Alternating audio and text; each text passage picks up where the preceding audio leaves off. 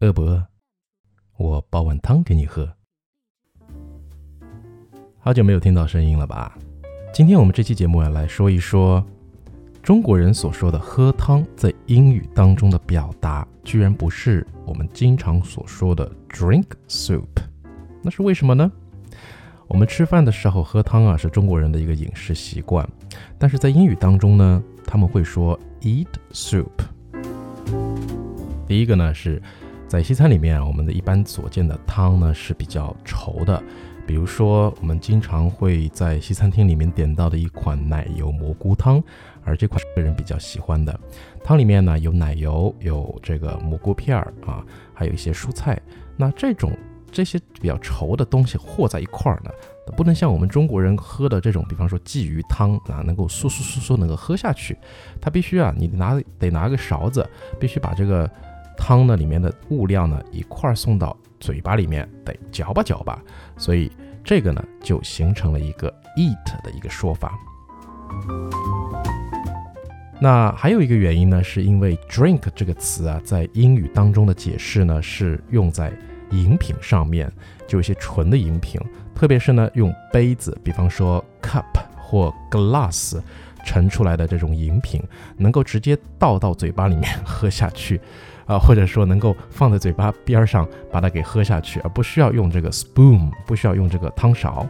呃，所以我们在英语当中经常会讲到的喝水 drink water，喝茶 drink tea，啊，还有比方说喝咖啡 drink coffee，喝牛奶 drink milk，喝果汁 drink juice，喝酒 drink wine，啊，葡萄酒。啊，eat 呢，它指更多的是那种比较稠的，需要嚼吧嚼吧的啊这种东西。所以西餐里面的这种汤呢，基本上都属于这一类。当然，如果你非要说 drink soup，那这个英美人呢就会觉得你好像把整个汤牌给端起来啊，把汤倒到嘴巴里面，就像喝水一样，咕嘟咕嘟的把这个汤吞下去的一种感觉。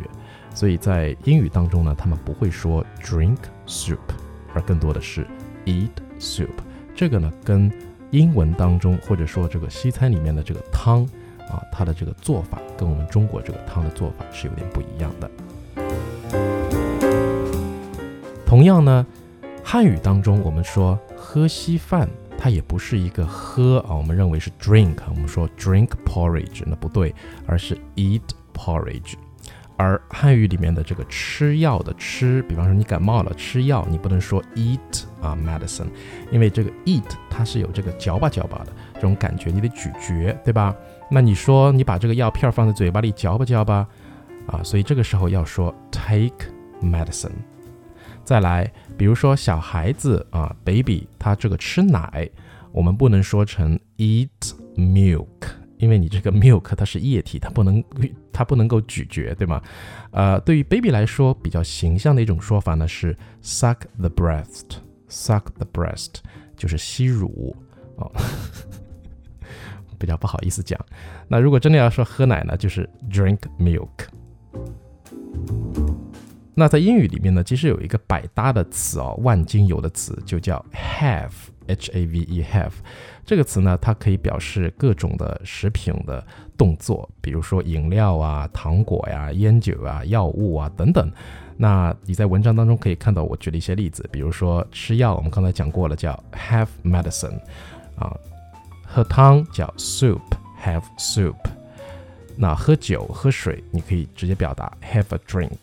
OK，哦，稍微提醒你一下哦，如果没有一个具体的上下文，一般来说呢，在这个。